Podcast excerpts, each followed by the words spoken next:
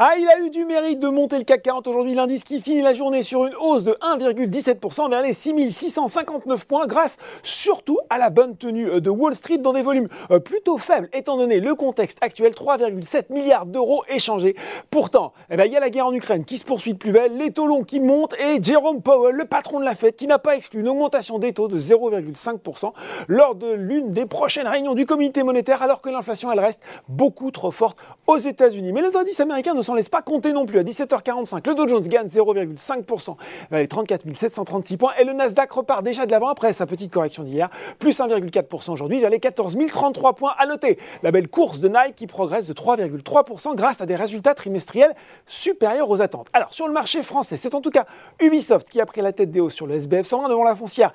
Clépierre qui rebondit après trois séances de baisse hier. Souvenez-vous, le titre avait baissé de 2,29% alors qu'Exane BNP Paribas était passé de neutre à sous-performance tout en maintenant son objectif de cours de 20 euros. Autre foncière qui s'apprécie, Unibail, Rodamco, Westfield, euh, toujours sur le SBS 120, quatrième séance de hausse consécutive pour GTT et cinquième pour Solution 30. Et puis sur le CAC 40, c'est Airbus qui vole le plus haut devant Veolia, volatile hein, sur les dernières séances.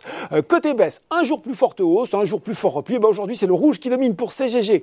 En queue de classement du SBF 120, les valeurs défensives corrigent également à l'image d'Eurofins et Biomérieux. Et puis sur le CAC 40, ça se replie euh, pour Pernod Ricard et Air Liquide, le spécialiste des gaz industriels qui présentait euh, ses nouveaux objectifs à moyen terme. Il prévoit notamment de tripler son chiffre d'affaires dans le domaine de l'hydrogène pour atteindre plus de 6 milliards d'euros d'ici 2035.